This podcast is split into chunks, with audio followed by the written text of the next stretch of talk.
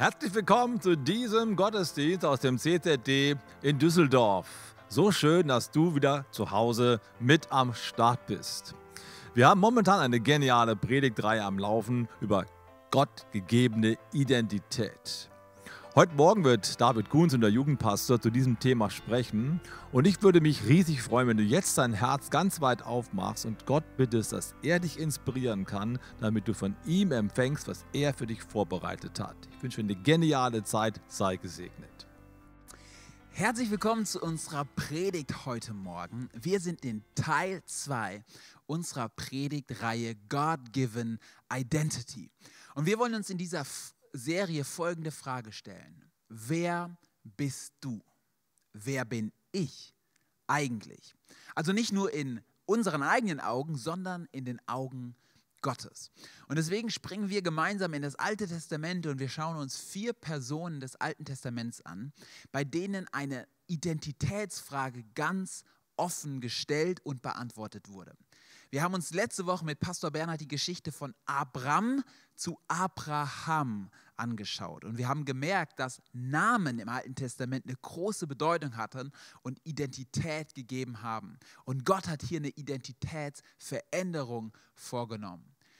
Ich weiß nicht, wie es bei dir im Leben ist, aber bei mir im Leben haben Namen jetzt eigentlich nicht so eine große Bedeutung. Aber es gibt einige Phasen im Leben, bei denen spielen Namen eine große Rolle. Ich weiß nicht, ob dir Phasen in den Kopf kommen, aber ich persönlich befinde mich gerade mit einigen anderen aus dem CCD in genau einer solchen Phase. Und zwar, wir erwarten Nachwuchs und plötzlich ist es zu Hause so, dass Ines und ich die, die ganze Zeit drüber reden, ja, wie soll denn der Kleine oder die Kleine, wir wissen es noch nicht, heißen, welchen Namen könnten wir geben und du überlegst doch einmal mehr, welche Namen nicht nur schön klingen, sondern auch eine coole Bedeutung haben. Ich habe vor einiger Zeit einen Artikel in der Bunden gelesen, also echter Qualitätsjournalismus. Ähm, und da hat der Autor oder die Autorin 40 biblische Namen vorgeschlagen, die wir in der heutigen Zeit auch noch unseren Kindern geben können. Ich fand es sehr interessant. Auf jeden Fall hat sie bei Frauen den Namen mit M Milka vorgeschlagen. Du, du glaubst es nicht, Milka. Und bei Z mit Jungs haben sie Zacharias vorgeschlagen. A, Abel. Also ich glaube, äh, der, der, der, es war echter Qualitätsjournalismus. Ich fand es auch wieder lustig. Namen haben Bedeutungen sehr oft und ähm, wir merken das, wenn wir Kindern Namen geben wollen. Aber ansonsten denken wir nicht so sehr drüber nach.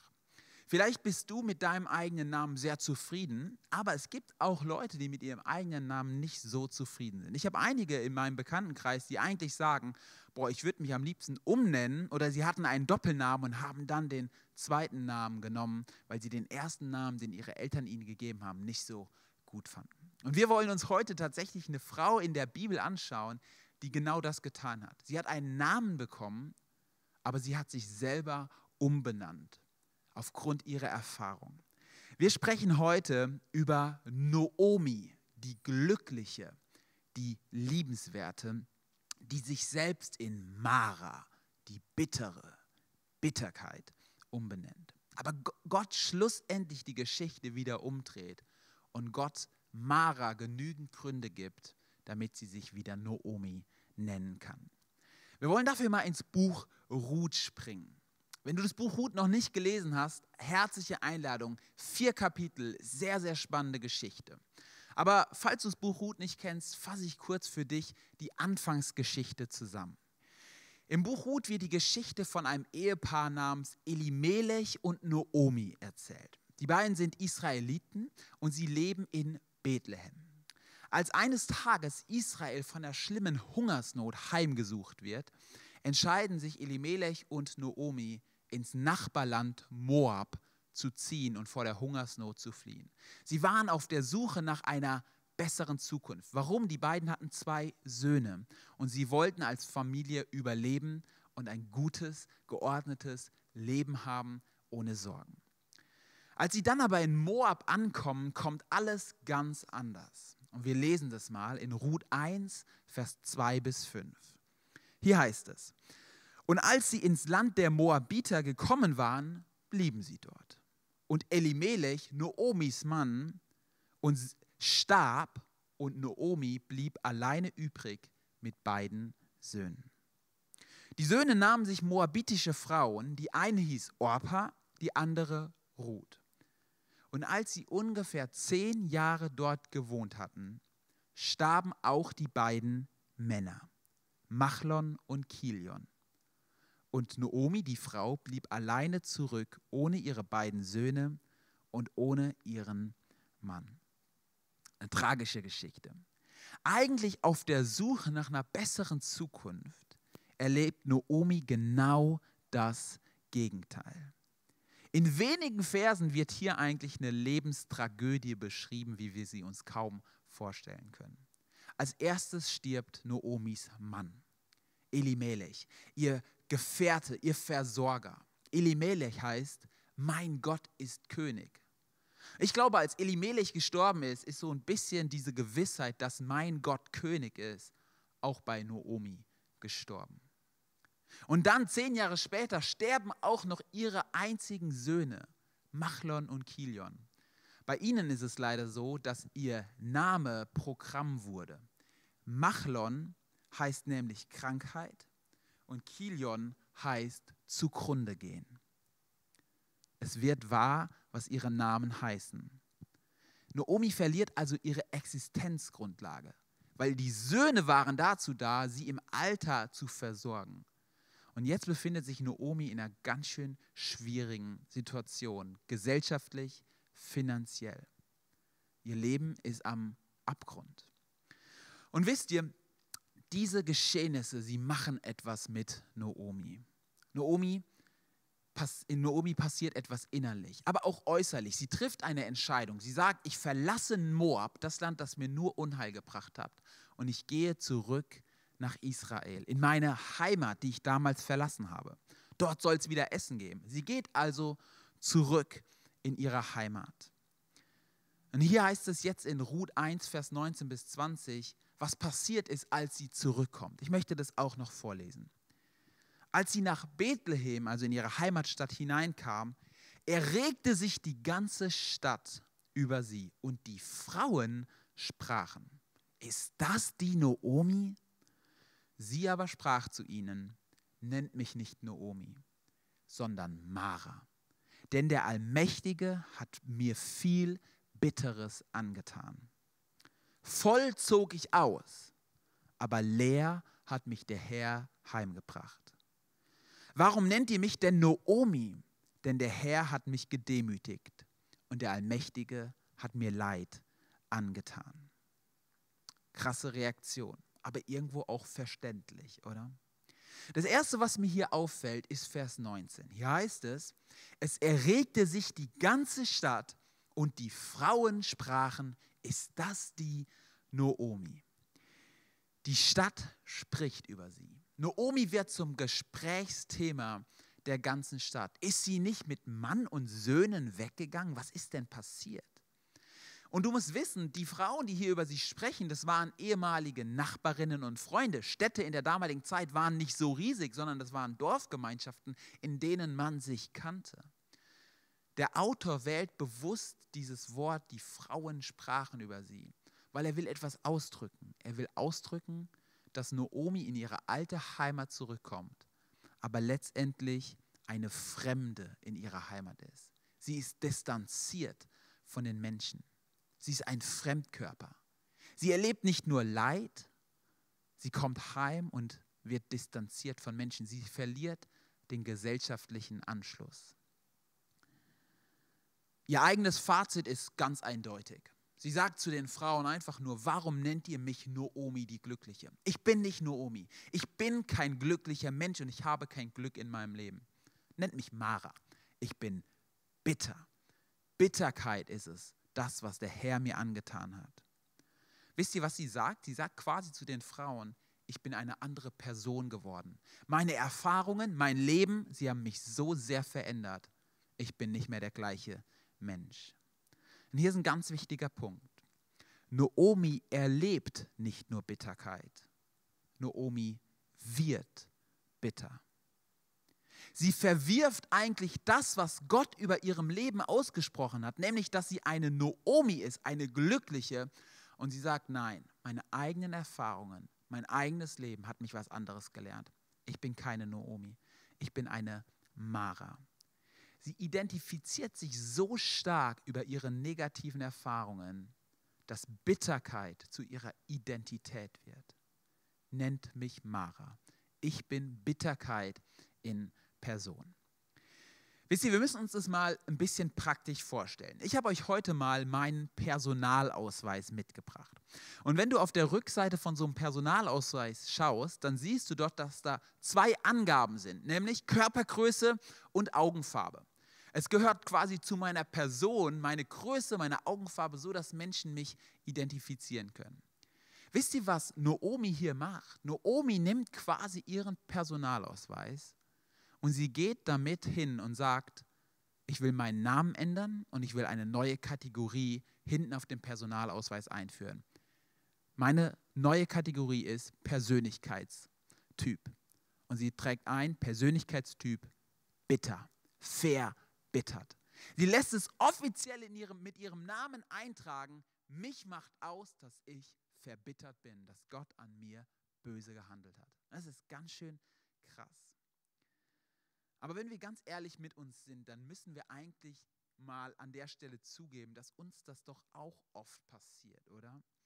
Wir erleben etwas und diese Krise, der Schmerz, das Leid, das macht was mit uns. Es hinterlässt wirklich Spuren.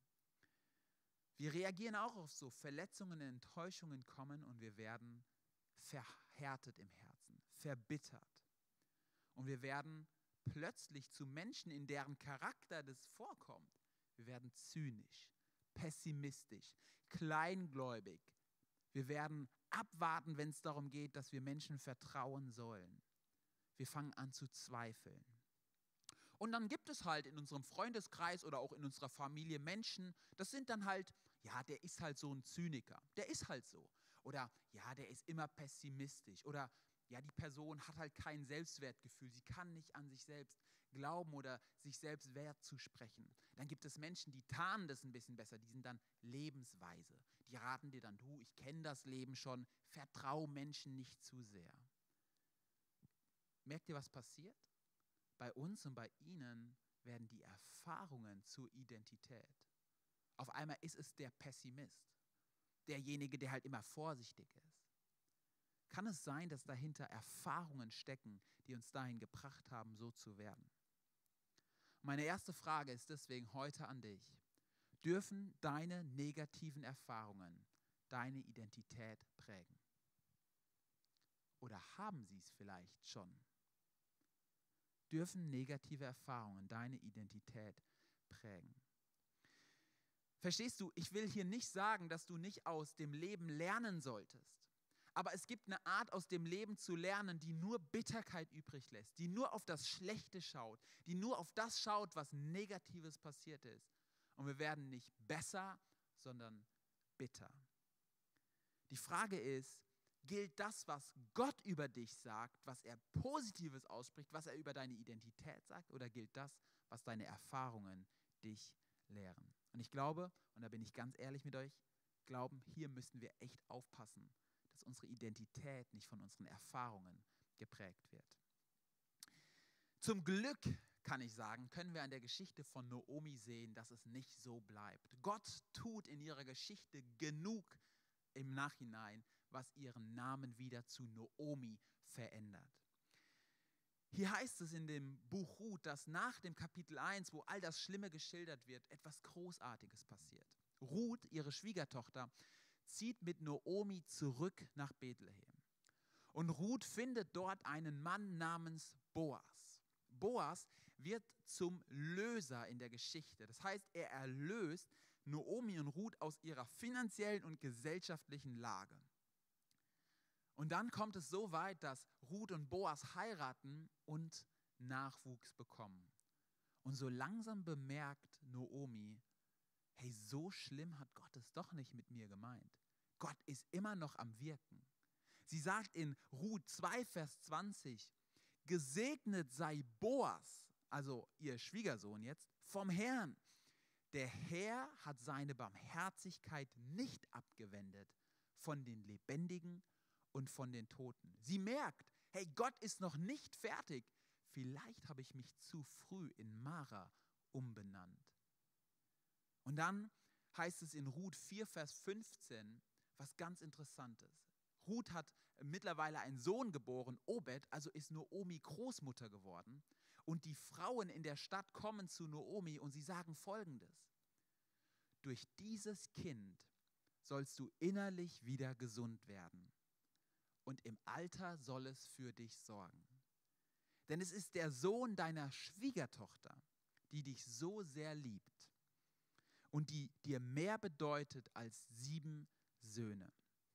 Noomi nahm das Kind und legte es auf ihren Schoß und übernahm die Pflege des Jungen. Die Nachbarinnen, nicht die Frauen, die Nachbarinnen sagten, jetzt hat Noomi endlich wieder einen Sohn und sie nannte ihn Obed. Er wurde der Vater von Isai und der Großvater von David. Zuerst mal Vers 15. Hier heißt es, durch das Kind sollst du innerlich wieder gesund werden. Und wisst ihr, was das Interessante ist? Das hebräische Wort, was hier verwendet wird, ist genau das gleiche Wort, nur positiv, was im ersten Kapitel verwendet wurde, um zu beschreiben, dass Noomi all ihre Lebensfreude verloren hat. Während sie also in Kapitel 1 all ihre Lebensfreude verliert und zu Gott sagt, Gott hat mich nur mit Bitterkeit beschenkt, heißt es hier, Gott hat alles wiederhergestellt an Lebensfreude, die du verloren hattest. Bewusst dasselbe Wort gewählt, weil Gott hier sagen will, ich stelle das wieder her, was du verloren hast, an Lebensfreude. Hier heißt es, und im Alter soll er für dich sorgen. Also dein Nachkommen soll für dich sorgen. Sie hatte ihre Söhne verloren, ihre Existenzgrundlage. Und Gott stellt genau das wieder her. Sie hat wieder eine Existenzgrundlage in ihrem Alter. In Vers 16 heißt es dann, sie übernahm die Pflege für ihren Enkelsohn. Und wisst ihr, übernahm die Pflege bedeutet so viel, dass sie rechtlich wie eine Amme für ihren Enkelsohn war. Das heißt, er war nicht nur ihr Enkelsohn, er wurde quasi zu ihrem eigenen Sohn. Während sie in Kapitel 1 beide ihre Söhne verliert, bekommt sie in Kapitel 4 einen Sohn wieder und hat wieder Nachkommen, die ihr ihre, ihr Fortbestehen der Familie sichern. Aus diesem Nachkommen, und das ist es bedeuten, kommt sogar König David letztendlich hervor. Das heißt, sie verliert zwei Söhne und das ist furchtbar. Aber Gott schenkt ihr einen Sohn, der in königlicher Linie steht. Es ist unfassbar.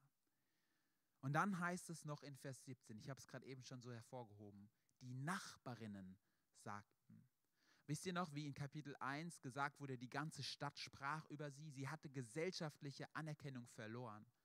Und hier sind auf einmal die Frauen wieder zu Nachbarinnen geworden. Der Autor will sagen, Naomi hat sogar das wiederbekommen. Sie hat wieder gesellschaftlichen Anschluss bekommen. Gott hat alles wiederhergestellt, was Naomi verloren hatte. All das, was sie zur Mara gemacht hat, hat Gott wiederhergestellt.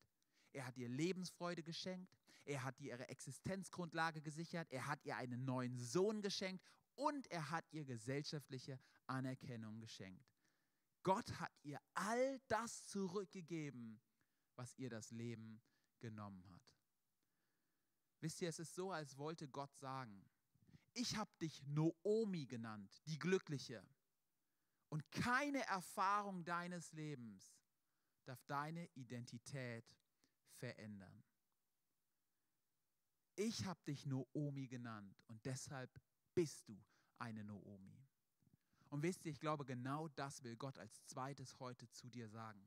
Er will zu dir sagen, ich will dir all das zurückgeben, was du in deinem Leben verloren hast. Nicht in der Form, genau wie du es verloren hast, aber innerlich will ich dir dann ein Vater sein, wenn du einen Vater, wenn du keinen Vater hattest oder deinen Vater verloren hast. Wenn du deinen Frieden verloren hast, will ich dir wieder Frieden schenken. Wenn du Verletzungen erlebt hast, will ich dich wieder heilen. Wenn du deine Selbstachtung verloren hast, will ich dir wieder Selbstachtung schenken.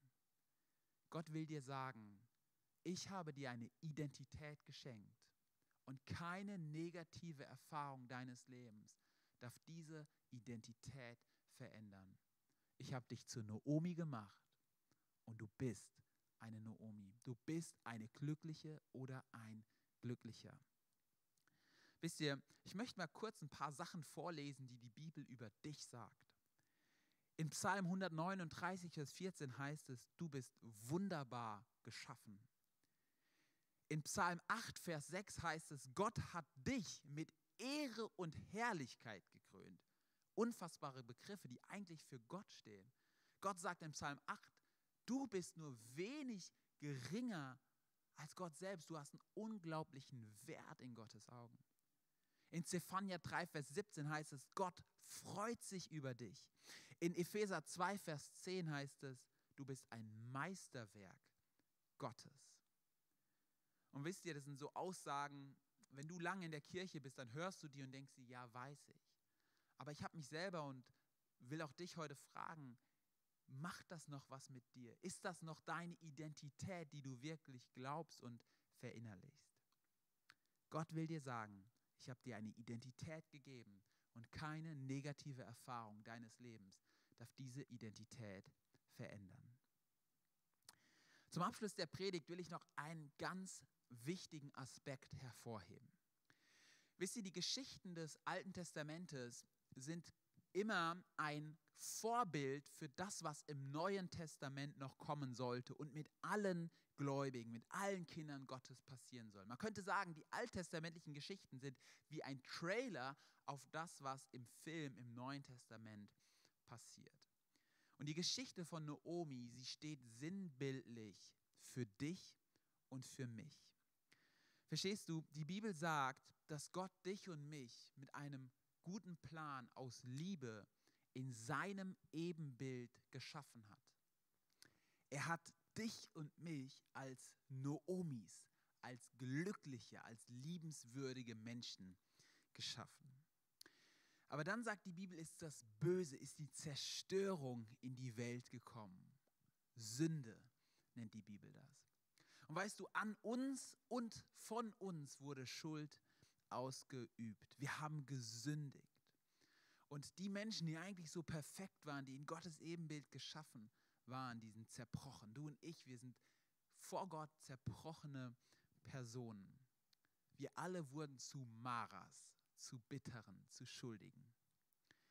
Aber wisst ihr, im Wesen Gottes ist es so verankert, dass Gott es nicht dabei belassen konnte. Er musste einen Ausweg schaffen, weil er uns Menschen liebt. Und deswegen hat er diesen radikalen Plan äh, gefasst, selber Mensch zu werden, als Jesus ans Kreuz zu gehen, alle Schuld, alle Bitterkeit auf sich zu nehmen, damit wir frei davon sein können. Und diese Liebe und diese Vergebung dürfen wir jetzt annehmen. Aber wie? Wie können wir von Maras zu Noomis werden, von Bitteren zu Glücklichen, von Schuldigen zu Vergebenen? Ich will dir gleich an zwei Bildern zeigen, wie das funktioniert. Der Grundsatz ist folgender. Du musst loslassen, was Altes ist, damit du etwas Neues empfangen kannst. Die Bibel nennt das Buße. Buße heißt, dass ich mein altes Leben zu Gott bringe und sage, Gott, es tut mir leid, die Abwege, auf denen ich gegangen bin, die Schuld, die ich auf mich geladen habe, die Bitterkeit. Bitte vergib mir, nimm sie von mir und schenk mir ein neues Leben. Alles das, was an Menschen uns, an, an, an uns falsch gemacht haben und das, was wir selber falsch gemacht haben, das bringen wir zu Gott. Und wisst ihr, diese Buße ist immer der erste Schritt einer neuen Identität. Buße steht am Anfang von neuer Identität. Ich möchte dir das in den Bildern deutlich machen, die ich angekündigt habe. Stell dir mal Folgendes vor. Das Leben passiert und das Leben ist eigentlich so, als würde eine Geschichte, positiv oder negativ, nach der anderen passieren. Und es häuft sich so an. Und was passiert ist, es entsteht ein ganz schönes Päckchen in deinem und in meinem Leben. Und, und die Last, die wir tragen, die wird groß an Schuld, an Bitterkeit, an allem. Und weißt du, wir kommen als Maras zu Gott und wir sind beladen mit Bitterkeit und Schuld. Und Gott bietet uns ein neues Leben an, Freiheit an. Was müssen wir tun? Wir müssen natürlich zuallererst das Alte fallen lassen, das Alte gehen lassen. Warum? Damit wir das Herz, das Leben, die Hände frei haben, damit wir etwas Neues annehmen können. Wenn du am Alten festhältst, dann hast du gar keinen Platz für etwas Neues. Oder stell dir mal vor, jemand will ein Haus bauen und er findet ein großartiges Baugrundstück. Aber das Problem ist, auf dem Baugrundstück steht schon ein, eine alte Ruine. Er will ein neues Haus bauen. Was muss der Mensch als erstes machen? Er muss die alte Ruine abreißen, weil wie dumm wäre es, ein neues Haus auf eine alte Ruine draufzubauen. Die Fundamente wären gar nicht fest. Hey, beweist du, genau das ist so, wenn wir die Liebe Gottes annehmen wollen, ein neues Leben von Gott annehmen wollen, aber nicht die alten Ruinen unseres Herzens, unseres Lebens, unsere Schuld in Buße vor Gott abreißen. Buße ist der erste Schritt einer neuen Identität. Und weißt du, ich will zum Abschluss dieser Predigt dir die Möglichkeit geben, das heute zu tun. Diese Bitterkeit, die Schuld loswerden und mit Gott ein neues Haus, ein neues Leben zu bauen. Vielleicht bist du heute hier und du bist schon lange mit Jesus unterwegs. Dann möchte ich dich fragen, hat irgendwo deine negative Erfahrung deine Identität geprägt und du wurdest zu Mara? Dann will ich dich einladen, heute Buße darüber zu tun, zu Gott zu kommen, um Vergebung zu bitten und dir diese neue, schöne Identität schenken zu lassen, die Gott sich immer schon gedacht hat. Vielleicht bist du aber auch heute hier und du bist noch gar nicht mit Jesus unterwegs. Du hörst vielleicht eine Predigt zum allerersten Mal. Dann will ich dich einladen und will dir sagen, Buße ist der erste Schritt zu einer neuen Identität. Komm heute zu Gott und sag ihm, Gott, meine Vergangenheit tut mir leid. Bitte vergib du mir. Und Gott wird dir vergeben. Die Bibel sagt, wenn wir unsere Schuld bekennen, dann ist Gott treu und gerecht und er vergibt uns unsere Schuld und reinigt uns von aller Unschuld. Ich würde gerne mit uns am Ende beten. Und wenn eine der beiden Punkte auf dich zutreffen, dann würde ich einfach dich ermutigen, im Herzen mitzubeten und so dich einzuklinken in das, was ich bete. Lass uns die Augen schließen und beten. Vater im Himmel, wir danken dir dafür, dass du uns eine neue Identität schenken willst, die du von Anfang an geplant hattest. Bitte vergib uns dort, wo wir durch Schuld und negative Erfahrungen unsere Identität haben prägen lassen dort wo wir getrennt wurden von dir. Wir laden dich ein, dass du unsere Schuld vergibst. Wir bekennen unsere Bitterkeit und Schuld und bitten dich, dass du uns eine neue Identität schenkst. Uns wieder auf das ausrichtest, was eigentlich über uns gesagt wird. Wir laden dich jetzt ein, unser Leben zu verändern. Wir glauben an dich und wir wollen dich ehren mit unserem Leben. Amen. Hey, wenn du heute eine Entscheidung getroffen hast, dann ist das die beste Entscheidung. Ich freue mich so sehr. Ich würde dich gerne persönlich kennenlernen, wenn wir uns noch nicht kennen. Komm doch mal live ins CCD und lass uns gerne darüber sprechen. Ich wünsche dir jetzt aber einfach noch einen gesegneten Sonntag und bis bald. Vielen Dank, lieber David, für die geniale Predigt und diese starke Ermutigung, Identität aus der Gegenwart Gottes und aus dem Zuspruch Gottes zu ziehen. So gut. Ich möchte dich sehr, sehr gerne ermutigen, diese Predigt noch weiter zu vertiefen. Wir machen das bei uns in der Kirche über Kleingruppen.